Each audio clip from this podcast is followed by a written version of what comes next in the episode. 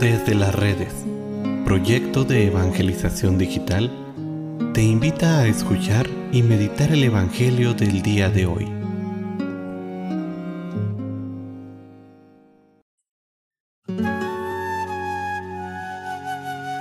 El día de hoy, lunes 9 de mayo, escuchemos con atención el Santo Evangelio según San Juan. En aquel tiempo, Jesús dijo a los fariseos, Yo les aseguro que el que no entra por la puerta del redil de las ovejas, sino que salta por otro lado, es un ladrón y un bandido. Pero el que entra por la puerta, ese es el pastor de las ovejas.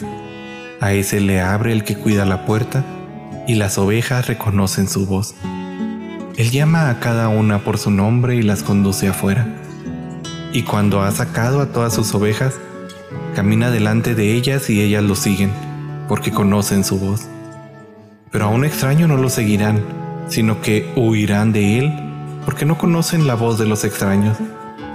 Jesús les puso esta comparación, pero ellos no entendieron lo que les quería decir.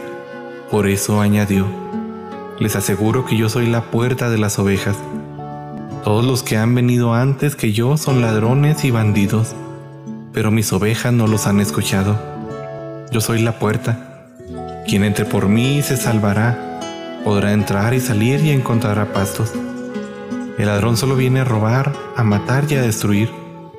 Yo he venido para que tengan vida y la tengan en abundancia.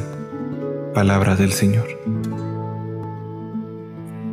El Señor nos manifiesta que su venida a este mundo está relacionada con la donación de la vida plena.